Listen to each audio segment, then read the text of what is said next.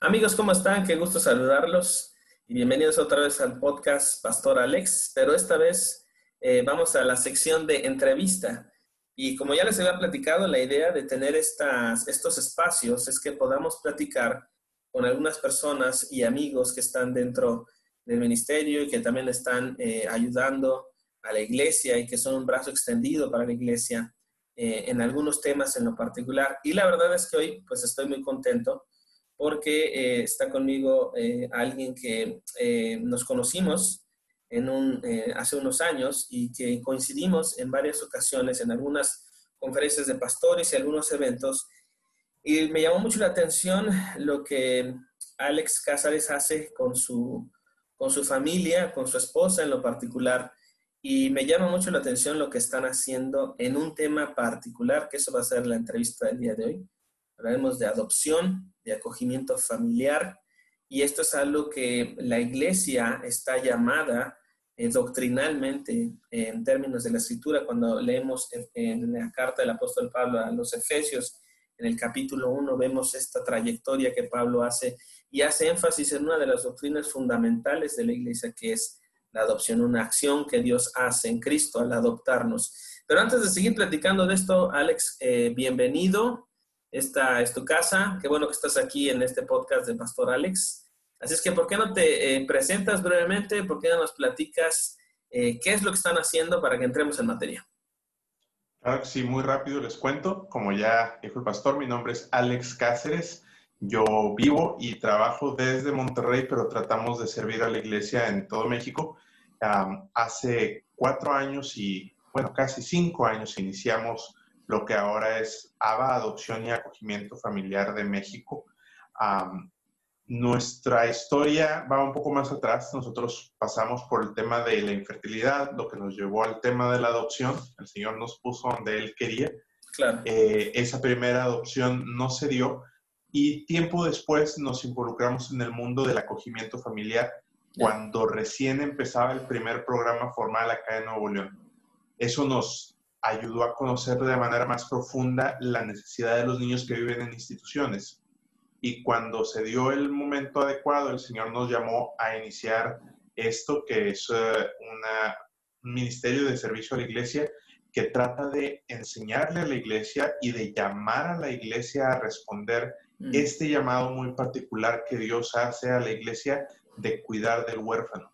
Eh, nosotros creemos que, que Dios cuida del huérfano y nosotros como su iglesia estamos llamados a andar en sus pasos.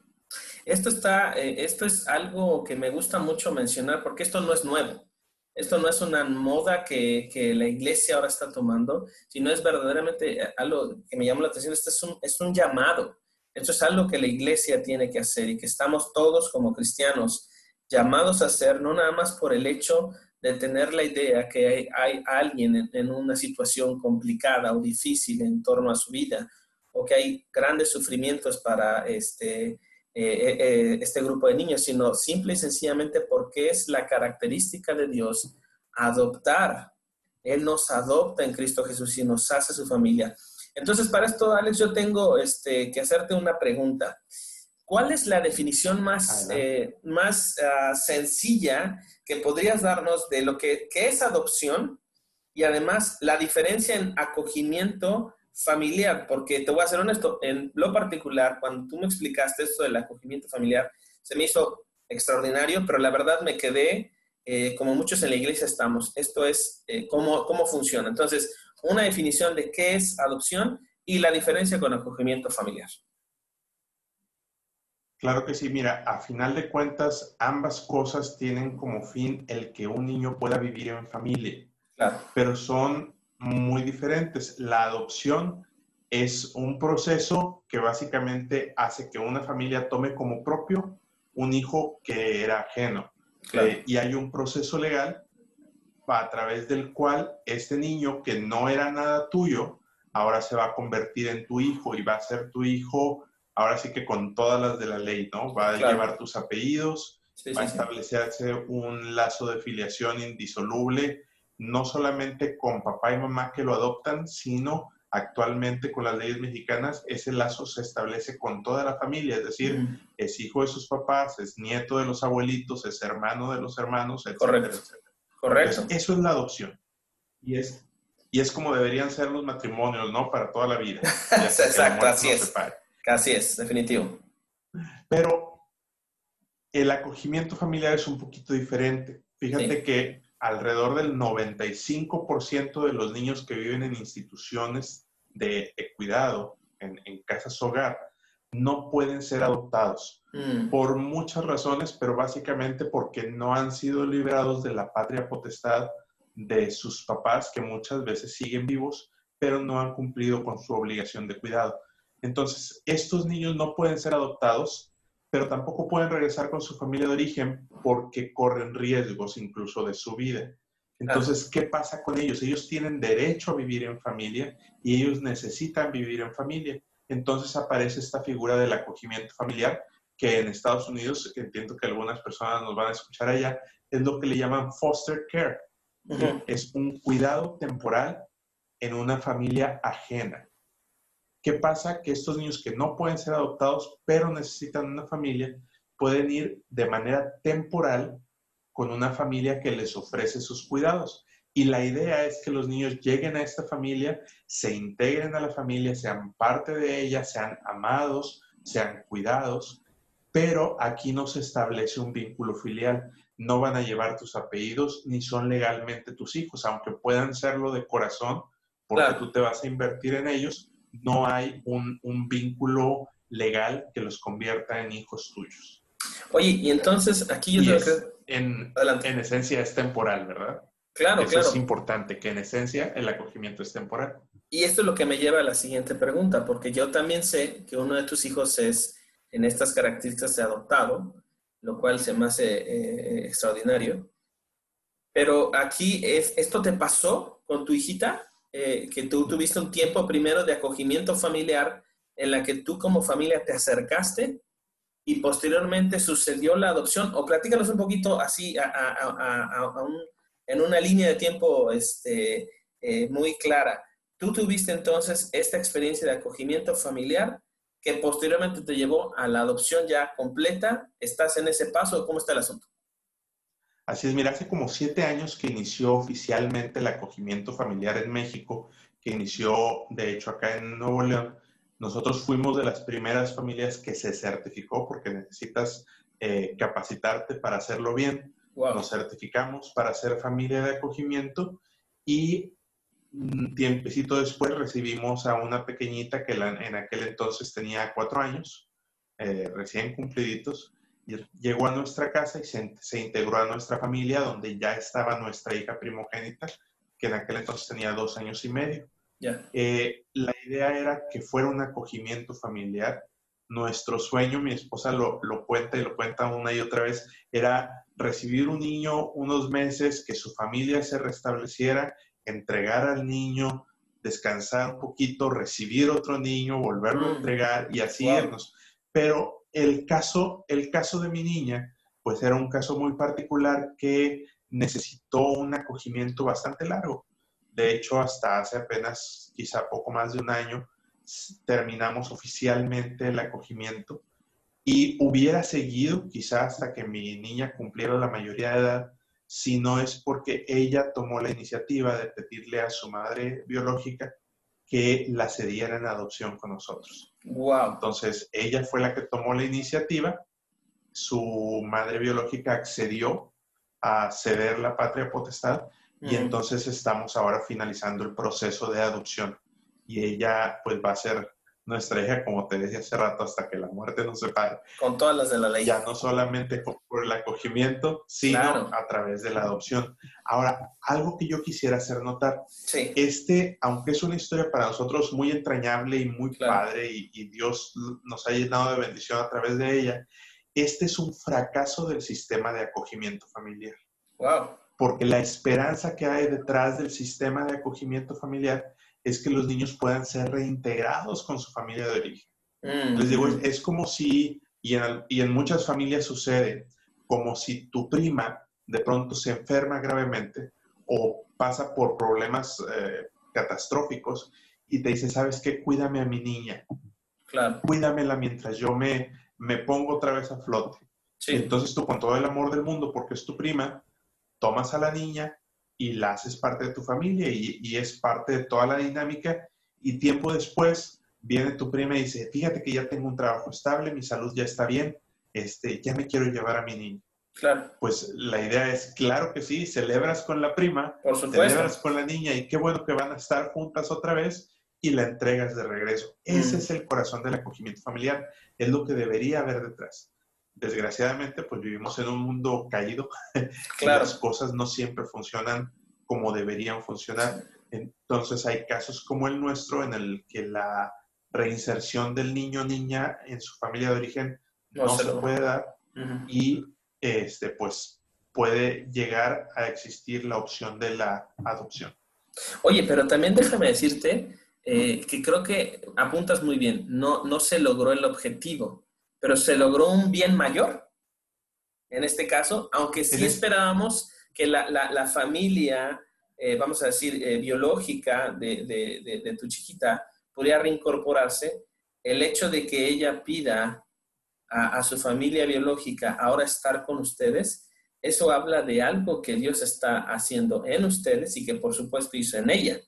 Porque entonces, eh, aunque entiendo que el proceso no es primero el acogimiento y después la adopción, sino son dos vías que buscan el mismo fin, eh, ciertamente hay una historia eh, de redención y de adopción tan característica al más puro estilo de Dios. ¿Estás de acuerdo? Claro, y el caso de la adopción, como bien dices, es un retrato completo de nuestra propia adopción en el que hay un cambio de identidad, en el que hay una filiación nueva, ya. ¿sí? Y, no vamos a llevar la, comparación tan lejos como para decir que, las familias de origen son, son Satanás, ¿verdad? Nunca. No, no, no, no, por supuesto que no. Porque porque eh, no es así, pero claro que al, haber una adopción hay una nueva identidad y cuando la adopción la lleva a cabo una familia que es seguidora de Cristo, que son discípulos, pues la idea es que van a continuar esa cadena de discipulado. Y esta persona que se integra a la familia no solamente se va a convertir en, miembro de la familia aquí a nivel de cancha, como decimos a nivel terrenal, sino que también eh, por la gracia de Dios puede escuchar el Evangelio, puede responder al Evangelio y volverse parte de la familia de Dios. Eso está buenísimo, eso me, me, anima bastante. Y quiero hacerte una pregunta personal, Alex. Déjame hacerte una pregunta muy, muy personal. ¿Cómo cambió tu perspectiva de la persona de Dios este proceso que tú, en lo personal, eh, eh, viviste junto con tu esposa, obviamente, pero pero más me interesa ahorita saber este, cómo Alex ha experimentado esta renovación de tu entendimiento, este entendimiento más claro para tu corazón del amor de Dios hacia ti, porque prácticamente, y, digo prácticamente, fue ejercitarse en el amor de Dios en, una cuestión práctica, eh, y, y, práctico no, no, no quiere decir nada más que fue sencillo, sino cómo fue para ti este nuevo entendimiento del amor de Dios al tú adoptar a tu hijita. Claro, eh, siempre lo, decimos una y otra vez, ¿no? La adopción es eh, un retrato del amor de Dios y no debería haber quien entendiera mejor la adopción que un cristiano que ha sido adoptado por nuestro Padre Celestial. Pero también yo podría decir al contrario, no hay quien pueda entender mejor el Evangelio que alguien que ha sido adoptado o que ha adoptado aquí en el plano terrenal. ¿sí? Entonces, de muchas maneras, nosotros hemos visto lo que tuvimos que hacer para lograr la adopción, mm. cómo tuvimos que ah, conquistar el corazón de mi hija, cómo tuvimos que ir y hacer cosas que estaban más allá de, que, de lo que se esperaba de nosotros probablemente para lograr la adopción de mi hija. Cómo hemos tenido que protegerla a lo largo del proceso. Ah, hemos visto también cómo a veces sus reacciones digo, no hablemos ahorita de las nuestras, pero como a veces sus reacciones no han sido, no han sido las, las mejores y aún así nosotros hemos seguido amándola y hemos seguido adelante con el proceso hasta que se convierta plenamente en nuestra hija. Y así es el amor de Dios. El amor de Dios que va más allá, el amor de Dios que nos alcanza donde estamos y que nos transforma la vida y que no solamente transforma nuestro entorno, sino que transforma nuestra identidad y nos hace parte de su familia. Y entonces, ahora que somos parte de su familia, pues vamos aprendiendo de él, vamos imitándolo y de hecho nuestra manera de ser va perfeccionándose. Igual que las cosas en mi hija han ido cambiando, han ido mejorando, de, ser una niñita tímida que se quebraba a la menor presión, este, pues ella ahora ha florecido. Claro. de batallar mucho con su lenguaje, por ejemplo, cuando llegó con nosotros, ahora pues... Habla mucho. más, bien es, sí, sí, sí. más bien es al revés. Entonces, hemos visto cómo el amor que hemos invertido en ella ha hecho que ella pueda crecer, florecer, transformarse. Y yo creo que es igual con Dios y nosotros. Dios nos ama tanto, invierte tanto en nosotros y eh, cuando le seguimos y estamos con Él, podemos sentir su influencia y al final ser, transformados. Entonces, es una imagen muy, muy clara, ¿no? Sí. Y a veces cuando, cuando las cosas no son las más bonitas, también nos damos cuenta que nuestro amor por, e, por ella es un reflejo del gran amor que Dios tiene por nosotros, que a pesar de todos los pesares, que a pesar de nosotros mismos, no nos suelta. Exacto. Y sigue con nosotros. Eh, y fíjate que ahorita que estabas diciendo esto, me, vino a la, mente esta imagen tan clara. Eh, al final del día, tú tuviste que acercarte a buscar a tu hija. Eh, tú te acercaste, la iniciativa comenzó contigo, con tu esposa, eh, este proceso y este amor sacrificial que ustedes han tenido que experimentar, porque al final del día hay que pagar un costo de amor sacrificial.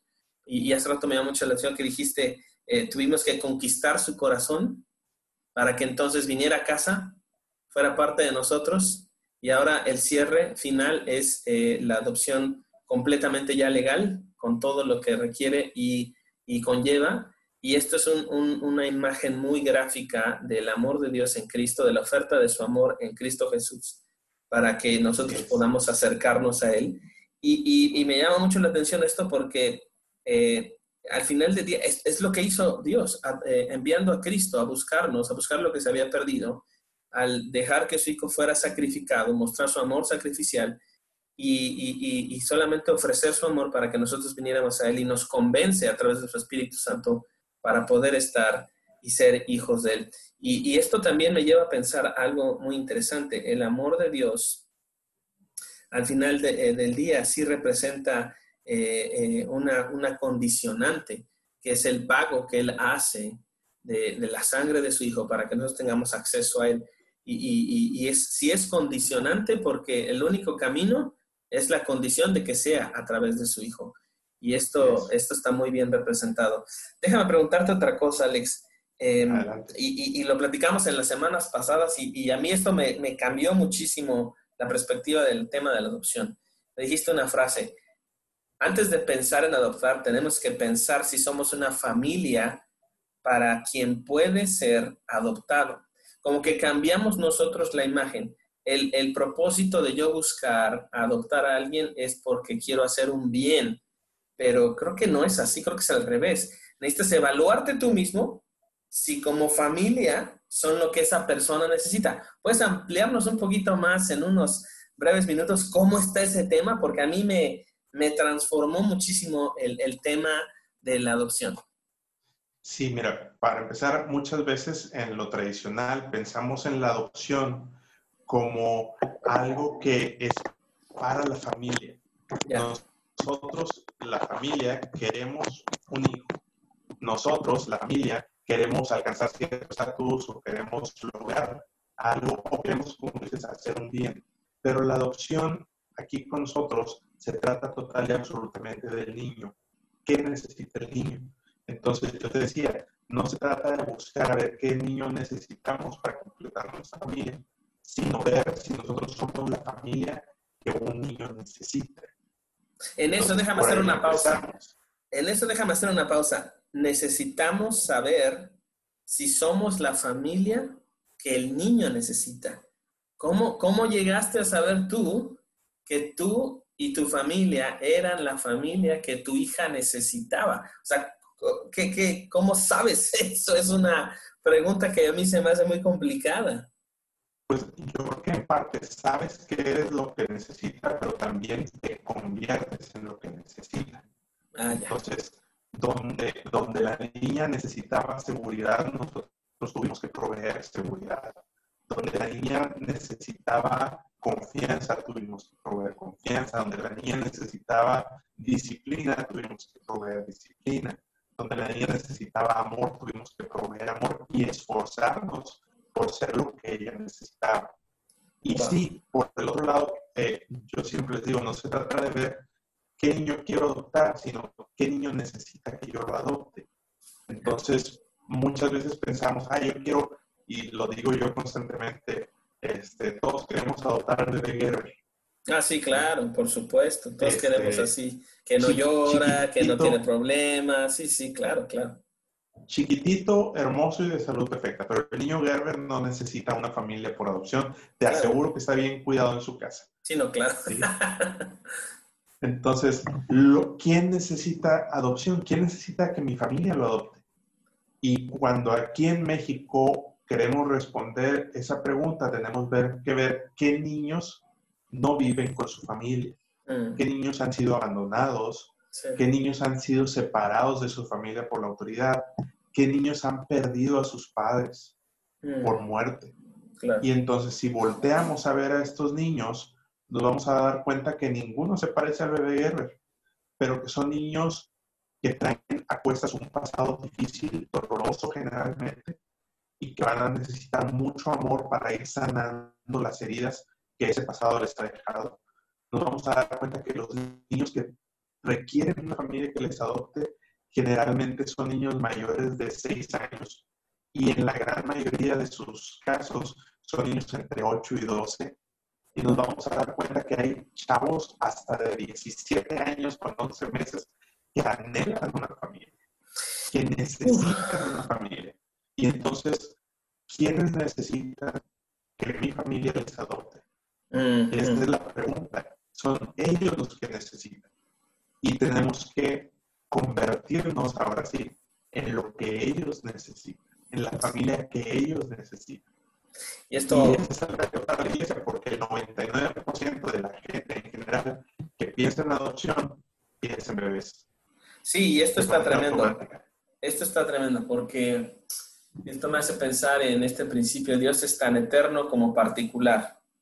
Entonces, Dios es eh, todo lo que necesitamos, Dios es todo lo que eh, el hombre necesita, solo Cristo hace al hombre feliz, pero inmediatamente me hace pensar en estas cosas tan particulares que mencionaste, donde necesitaba ella disciplina, nosotros se la enseñamos, donde necesitaba amor, nosotros se lo brindamos, donde ella necesitaba eh, determinada, este, que pueda ser suplida determinada necesidad, nosotros eh, lo hacíamos. Y creo que Dios en Cristo es toda la necesidad eh, que, la, que, tenemos, ahí en Él se, se, se, puede, se concentra y en Él podemos nosotros ser y estar solamente en Cristo.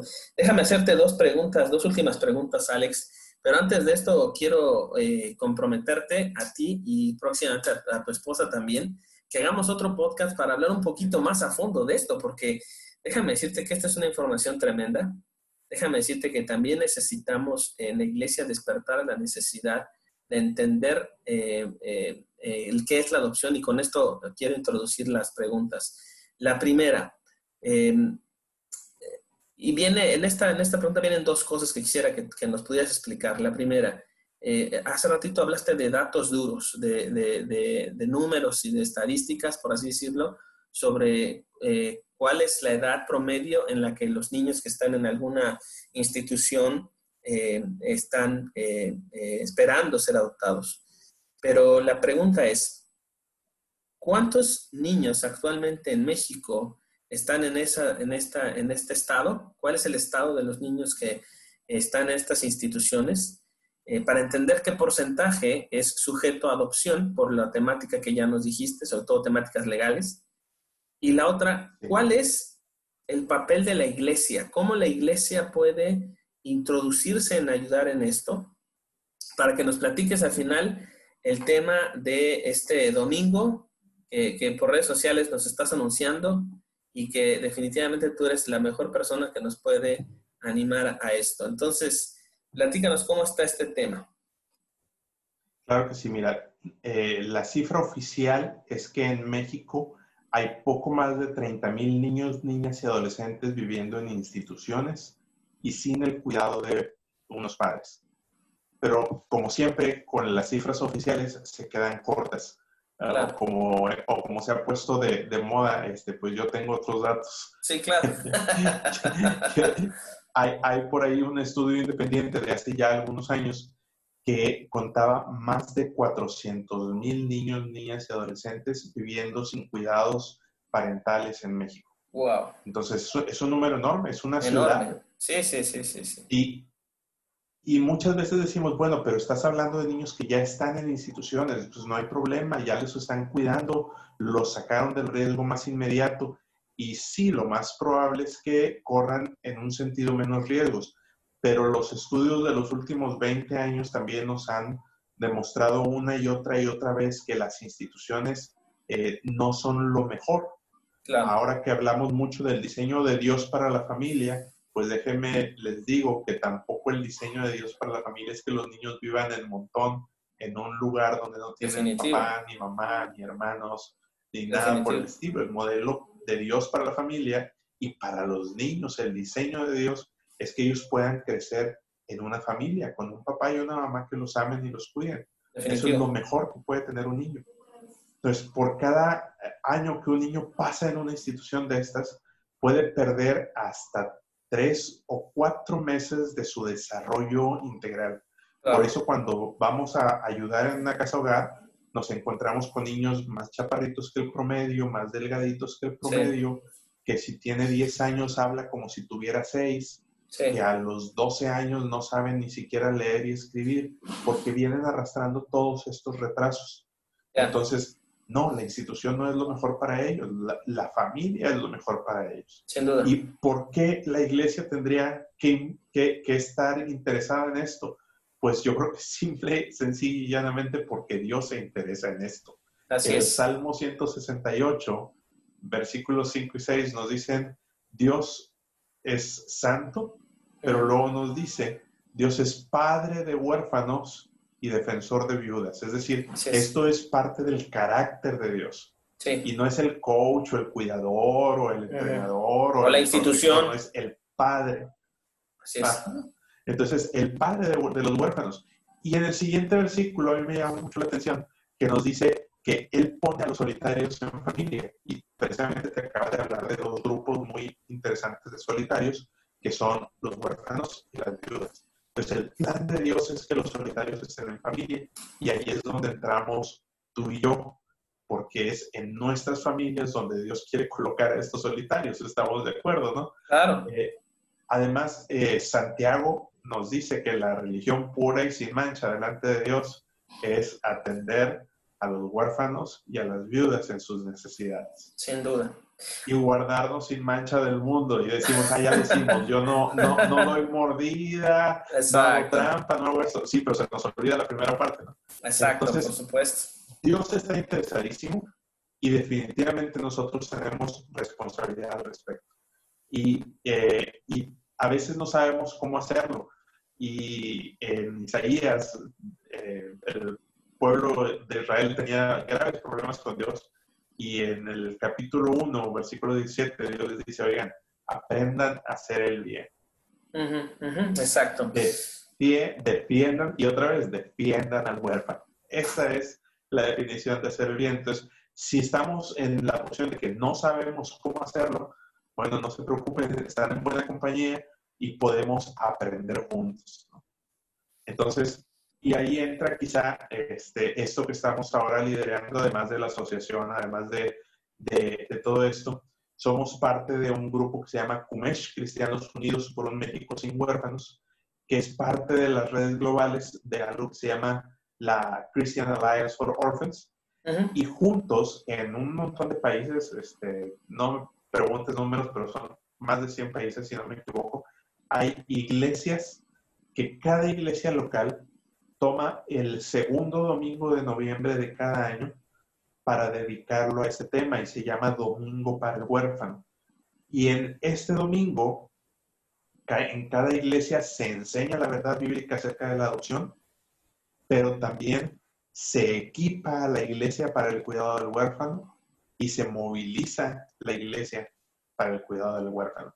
¿Y esto qué quiere decir? Pues quiere decir un montón de cosas, porque cada iglesia local lo hace a su modo, pero desde dedicar un tiempo de oración por los niños que están sin familia en tu comunidad, hasta levantar una ofrenda especial para un ministerio, para una casa hogar y dedicar ciertos recursos para esto, hasta iniciar o cerrar un programa de entrenamiento por los miembros de la iglesia para que hagan algo a favor de los huérfanos, ya sea convertirse en mentores o convertirse en familias de acogimiento o prepararse para adoptar. Eh, hay muchas cosas que se pueden hacer. Hay iglesias que colectan, por ejemplo, alimentos, alimentos no perecederos, y eso que se recolecta ese día van y lo entregan en una casa hogar o hay iglesias que van un poquito más allá y a lo mejor recolectan eh, ropa o recolectan eh, equipo para bebés, sillitas periqueras y sillitas para el carro y tantas cosas. Y después lo ofrecen a las familias que están haciendo acogimiento familiar o que acaban de adoptar y que quizá están batallando para cubrir ciertas necesidades. Hay muchísimas cosas que hacer yo creo que ahí, ahora sí que el, cielo es el límite y yo creo que la creatividad que Dios nos da y el amor que Dios ha puesto a nosotros son, son el, el combustible. Sin duda. Hay muchas cosas que podemos hacer a favor del huérfano. Sin duda. Este, yo tengo que decirte que después de que me escuché esto, de este domingo tan, tan significativo, eh, es significativo por muchas cosas, porque es, es, exaltar lo que Dios ha hecho y ponerlo en práctica. Entonces, eh, en Iglesia Central ajusté mi calendarización de predicación y ese, ese segundo domingo de, de, este año, en el mes de noviembre, hablaremos sobre eh, adopción, hablaremos sobre, sobre lo, el, el, el trabajo de Dios a través de la adopción y en términos de lo que nos estás eh, enseñando, así es que te estaré llamando para algunos detalles, pero animo a otras iglesias a que, a que por favor tomen ese domingo, porque es una doctrina fundamental eh, bíblica, es una doctrina que nos hace mirar a Dios en, en, en, la acción, en su amor. Así que este, nosotros nos, nos sumamos a eso. Alex, nos quedan exactamente un minuto, dos minutos. Por favor, dinos dónde te podemos localizar. Dinos, por favor, eh, eh, de manera breve, eh, cómo pueden sumarse al esfuerzo que está haciendo ABA. entiendo que lo haces con tu esposa. Este, danos esos datos, donde, páginas web, Facebook, el número telefónico, en fin, estos datos para que otros que están escuchando este podcast puedan ponerse en contacto contigo y saber más detalles y más a fondo este tema. Claro que sí, mira, pueden comunicarse por WhatsApp o por teléfono al 811 50 252 30. Pueden eh, también buscarnos en Facebook como ABA con W, ABA, Adopción y Acogimiento Familiar. Pueden buscar esta red de CUMESH, Cristianos Unidos por un México sin Huérfanos y pueden buscar la página de Facebook de Domingo para el Huérfano América Latina, que tenemos el, el honor de coordinar. Y eh, a través de esa página ustedes pueden descargar material, pueden ver ideas, pueden eh, registrarse como coordinadores locales de Domingo para el Huérfano si están interesados y podemos buscar la manera de servirles y de servir juntos a Dios bendiciendo a los niños que crecen sin el apoyo de una familia. Perfecto. Eh, entonces pueden localizarte a través del, del, WhatsApp, ¿verdad? Este, este no estado en comunicación. Para los que están fuera de, México, eh, recuerden poner más 52, que es el, la clave del país, y entonces pones 81 15 02 eh, 81 15 02 52 30. Ahí pueden localizar a Alex y a su esposa para que les den información a través de la página que ya nos dijeron y, poder eh, em, tener este contacto y saber exactamente cómo poder servir a esta, este llamado que Dios hace. Hay creo que muchas maneras lo que podemos hacer. Esto no se trata de una causa y creo que esto lo queda muy claro. No es una causa, esto es aplicar el Evangelio. Y, y, a mí no me gusta casarme con causas porque de repente salen caudillos y salen cosas raras, pero no, esto se trata de poner en ejercicio el Evangelio y al final del día Jesús nos dijo en Mateo 28 que hiciéramos discípulos. Y hay muchos discípulos que tenemos que hacer eh, y que recordando lo que Isaías dice, Él es padre de huérfanos, nosotros podemos ser también padres de huérfanos. Alex, muchísimas gracias por tu tiempo. La verdad es que ha sido un deleite poder platicar contigo y hablar de estos temas que son necesarios para la iglesia y para el ejercicio en lo personal. Como te decía, eh, vamos a planear otro podcast, pero ahora tiene que estar tu esposita para que ella también nos, dé su perspectiva y lo podamos, lo podamos lanzar. ¿Te parece bien? Claro que sí, con todo gusto. Amigos, esto fue eh, una entrevista con eh, Pastor Alex, un podcast donde queremos hablar de la persona más importante del universo, la persona de Jesús.